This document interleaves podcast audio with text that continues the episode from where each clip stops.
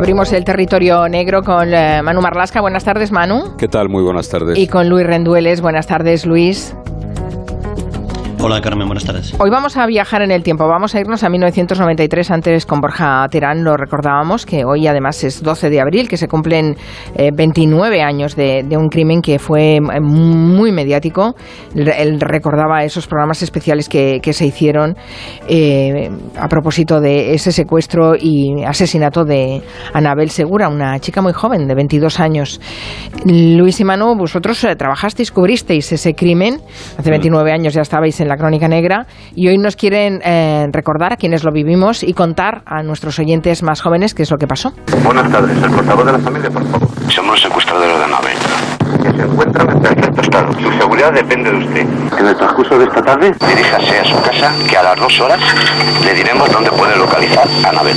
No vamos a admitir ningún error más. Estas son las voces de los dos responsables del crimen grabadas por la policía que durante mucho tiempo simularon tener secuestrada a Anabel Segura y esas llamadas quizá fueron la, clave, la clave de que se resolviera el crimen, en su perdición, esas llamadas. Sin duda, luego contaremos la importancia de, de estas llamadas, de estas grabaciones y de su difusión, ¿no?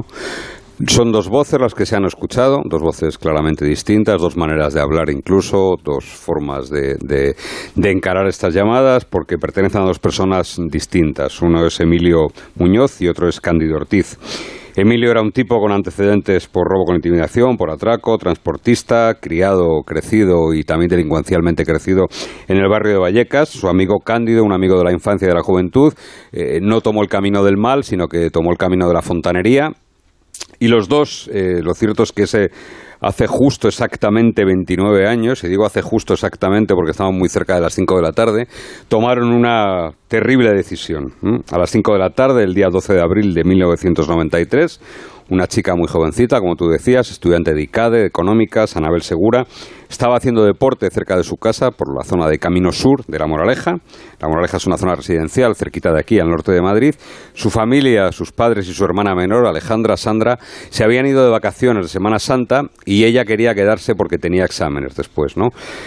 Así que Cándido y Emilio se cruzaron con ella, pararon la furgoneta en la que iban, se detuvieron, la metieron a la fuerza en la furgoneta y quedaron allí en el suelo una chaqueta del chándal de ella y unos auriculares, unos Walkman y un, cassette. pero eh, no la conocían a Anabel Segura, ¿no?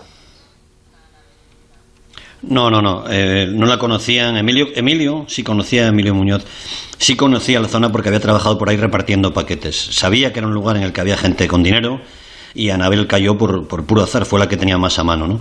Los dos, Emilio y Cándido, querían resolver sus problemas de dinero de esa manera. ¿no? Cándido, que estaba casado, tenía dos hijos, andaba agobiado porque debía diez letras de una casa que se habían comprado en, en Escalona, en la provincia de Toledo. Y a Emilio, que también estaba casado con Felisa y tenía cuatro hijos, le habían despedido recientemente de esa empresa de transportes y la churrería que él había montado en el garaje de su casa en Pantoja, en Toledo, y a, cargo de la cual estaba su mujer, tampoco iba bien, tampoco funcionaba.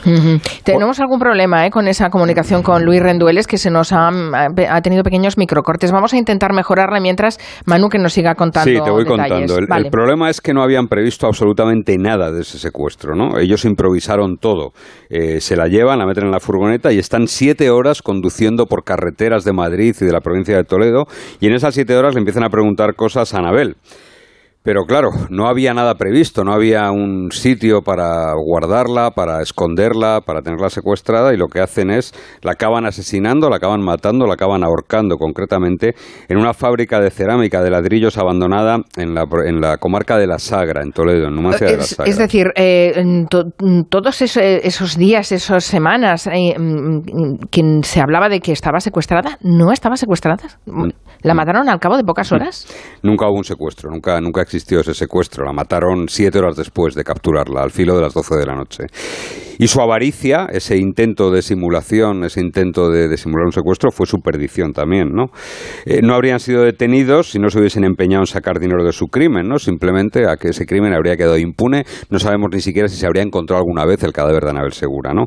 Pero desde dos días después del crimen, desde el 14 de abril, ellos comienzan a simular ese secuestro.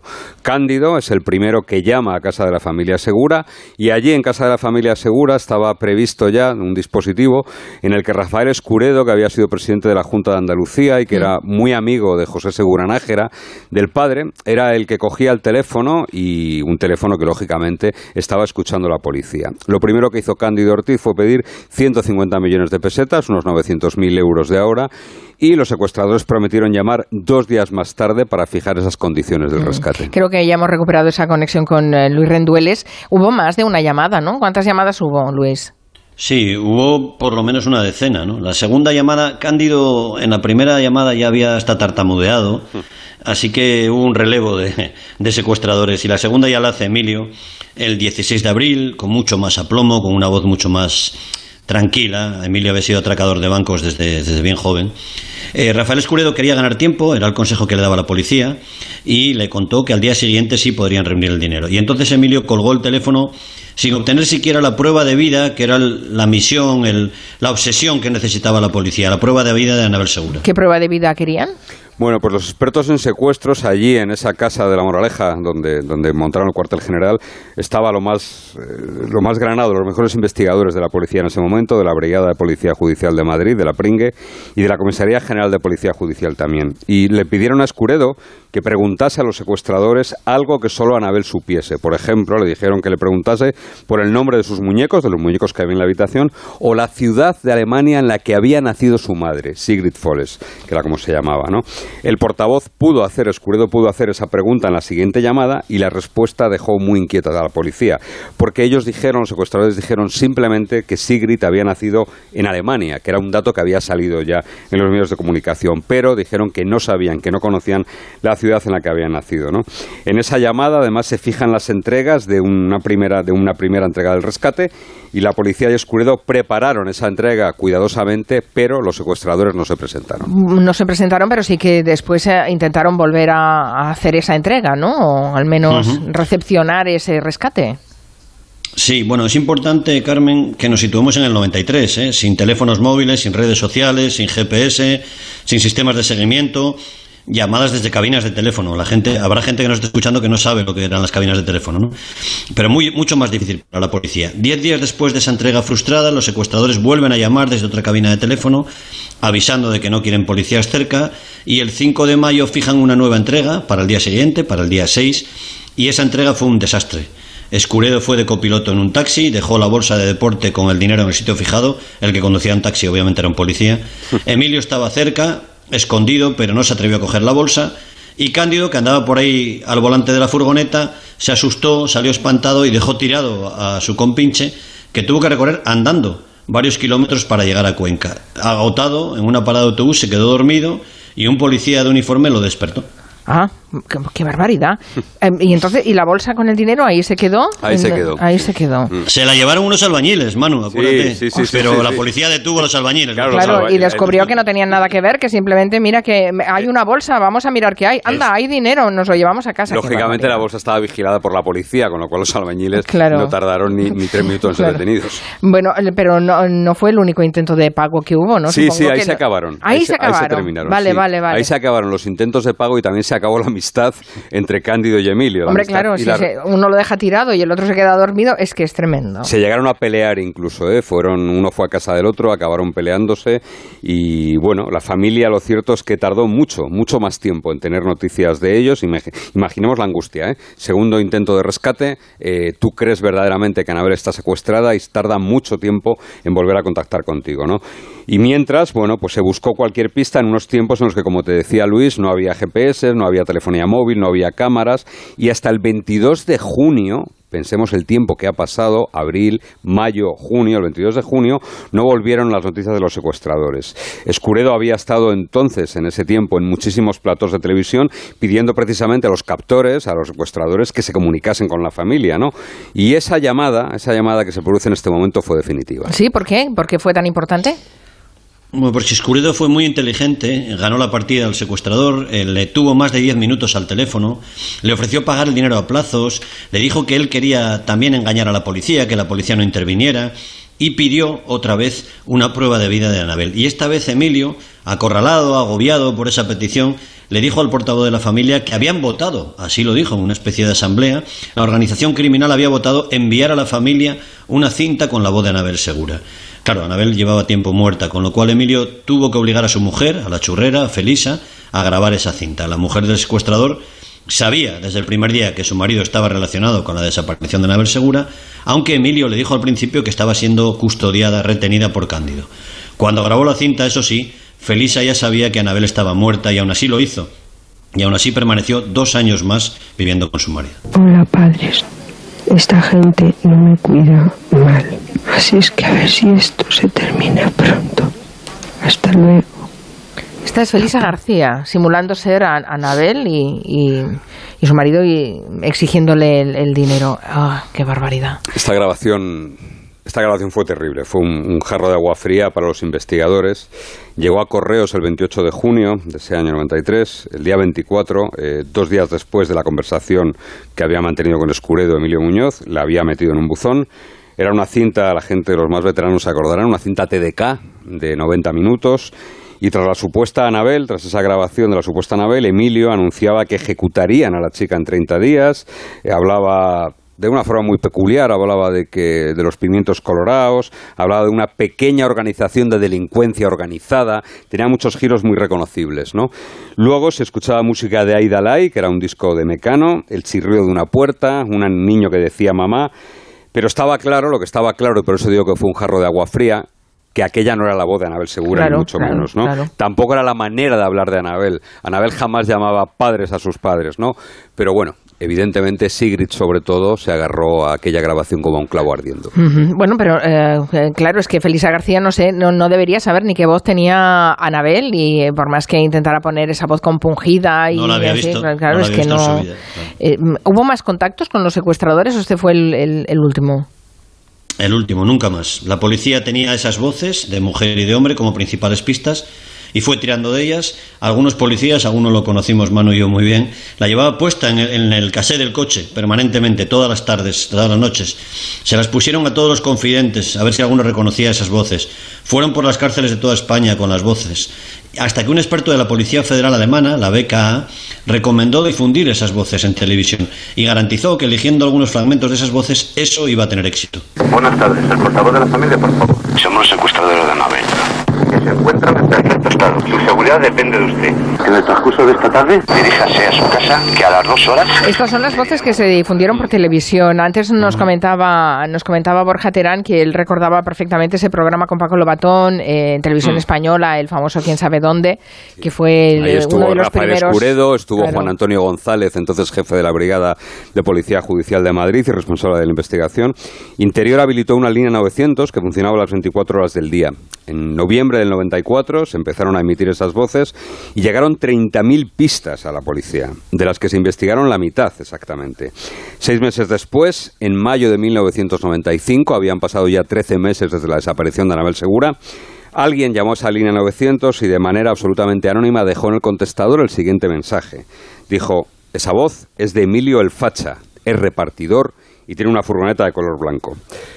Bueno, lo que se puso en marcha entonces fue a los confidentes y la gente de mala vida que suele ayudar a la policía y efectivamente confirmaron que había un Emilio el Facha, que era un antiguo atracador de Vallecas y que se llamaba Emilio Muñoz Guadix, así que la policía le puso en el radar y lo primero que hizo la policía fue llamar a Emilio Muñoz Guadix y grabar su voz, evidentemente, le llamaron con la excusa de que tenía el documento nacional de identidad caducado, solo para escucharle la voz y para grabarle.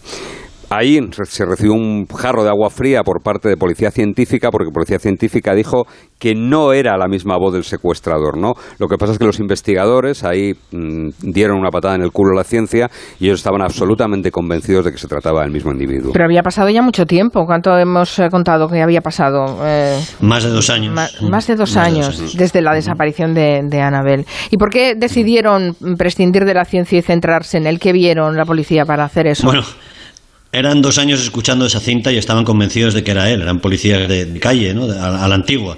De Vallecas, intervinieron al teléfono intervinieron al teléfono de su casa, de la casa de los padres de Emilio Olfacha, de la de su hermano que vivía en Sigüenza, que por cierto era uno de los lugares pactados para pagar el rescate Pasaba el tiempo y nada unía a Emilio Facha con Anabel Segura, hasta que el 19 de julio Emilio habla con su hermano Alfonso por teléfono, acaban discutiendo y esa conversación ya está siendo escuchada por la policía. Alfonso llama textualmente asesino a Emilio después de discutir. A principios de agosto hay otra llamada de la mujer de Emilio, de Felisa, la mujer que había grabado esa cinta. Habla con su cuñado, con Alfonso, y le dice textualmente, tengo miedo de tu hermano, es un bestia. Yo con una persona que ha hecho eso no quiero vivir no tiene perdón coger a una persona así y hacerle eso. Claro, todas estas conversaciones sí que parece que, que, no sé, que van en línea, ¿no? Con lo que estaba pensando la policía. Bueno, eh, lo que hizo la policía fue tomar la iniciativa, ¿no? Remover el avispero. Fueron dos veces a casa de Alfonso, el hermano de Emilio, e hicieron que él y su mujer escuchasen las voces de los secuestradores. Les pusieron la cinta y la voz de la falsa Anabel también. Y en la segunda visita, al ver que estaban muy titubeantes, les preguntaron directamente si aquellas voces no eran las de Emilio y las de Felisa, ¿no?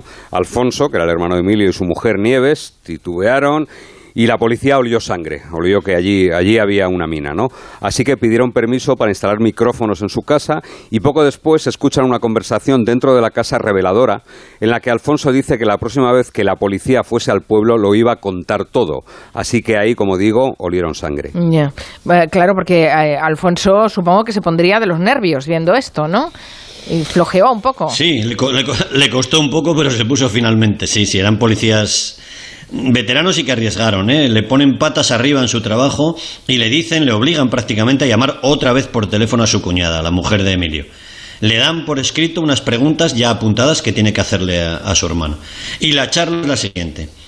¿Tú has grabado una cinta simulando la voz de Nabel? La mujer contesta, tu hermano me obligó. Y él vuelve a preguntar, ¿qué hicieron con la chica? La mataron. Y la última pregunta ya deja, aclara todo, ¿no? Él dice, se la cepillaron al poco tiempo y la mujer dice el mismo día y la mató tu hermano. Claro, eso es, de, eso es definitivo, eso es una prueba definitiva. Sí, por supuesto. Un día después, nada más, el 27 de septiembre de 1995, han pasado dos años y medio desde que desapareciese Anabel. Anabel. Cándido, Emilio y Felisa fueron detenidos, habían pasado mil días desde la desaparición, todos confesaron rápidamente y ellos, Cándido y Emilio, llevaron a la policía hasta la fábrica de ladrillos de Numancia de la Sagra. Los restos de Anabel fueron hallados, los restos eh, que quedaban de ella fueron hallados al día siguiente, a la mañana siguiente, y Emilio en esas horas, en esa noche, en esa madrugada en esa mañana, lo único que repetía continuamente, esto nos lo ha contado el policía que estaba junto a él, esas horas, era el negocio salió mal. Es, terrible esta historia, es, terrible. Eh, ¿Qué, ocurrió con los tres acusados? Bueno, ¿y qué ha sido, en cierta forma, de todos los protagonistas de esta historia?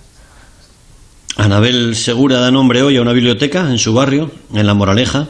José Segura, el padre, su padre, murió en 2019. Ya unos años antes había muerto su madre, Sigrid. De la familia original solo queda Sandra, la hermana de Anabel, que se casó, tuvo dos hijos, que son dos sobrinos que Anabel no pudo conocer. Cándido y Emilio fueron condenados a 43 años de prisión cada uno, Feliz algo más de dos años por encubrimiento. Cándido murió en la prisión de Ocaña sin ver la luz en el año 2009, aunque haya disfrutado de algún permiso. Y Emilio, como tantos otros indeseables, se benefició de la decisión, de la indeseable decisión del Tribunal de Estrasburgo de abolir la doctrina Parot y abandonó la cárcel tras pasar solo 18 años allí dentro. Inés Giner, una compañera de la Sexta, lo entrevistó en Vallecas, su barrio, nada más salir de la cárcel. Y escuchen, quiero que escuchen bien, que escuchen todos cómo habla del momento del secuestro y cómo hablan de la, la clase de persona que dice que es él para que juzguen quién es Emilio Muñoz. Dimos cuatro vueltas y no había nadie.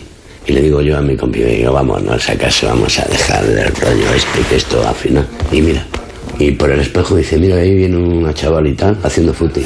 La fuerte. Yo cuando la cogí así, eso me, tiró para atrás y tuvo que salir mi compañero, o sea que tenía fuerza. Claro, dos hombres, ¿qué pensó? Oye, me vais a violar y tal. Digo, no, no, no, no te preocupes. Digo, nosotros no somos esa clase de tipos. Digo, nosotros es un secuestro, queremos dinero. Qué barbaridad. Es, terrible pensar el, azar, el segundo fatal, ¿no? Cuando eh, ellos van con la furgoneta, ya mm, van a irse y aparece ella que ha salido a, correr un poco por el vecindario, que podía haber estado de vacaciones con sus padres. Es que es, el segundo fatal. Es, terrible, la fatalidad. Y un tipo que se considera y un tipo que se considera mejor o superior que otros delincuentes, ¿no? Él no es un violador, nosotros, es solo, no somos es solo un asesino. Solo, sí. Nosotros vamos a secuestrar que queremos dinero. Nosotros no somos de esos. No. Es, es, terrible. Fue una historia. Yo no recordaba que había sido coincidiendo con Semana Santa. Ya sabes, bueno, la Semana Santa mm. eh, baila en el calendario, ¿no? Pero los padres de Anabel estaban en Málaga en ese momento de vacaciones. Sí, que coincidiera que en esta misma semana también es eh, Martes Santo y hoy hace exactamente. Eh, 29 años. 29 años. Y además lo hará exactamente a las 5 de la tarde, de ese secuestro que nos conmocionó a todos. Gracias, Luis Rendueles, Manu Marlasca. Adiós. Hasta luego.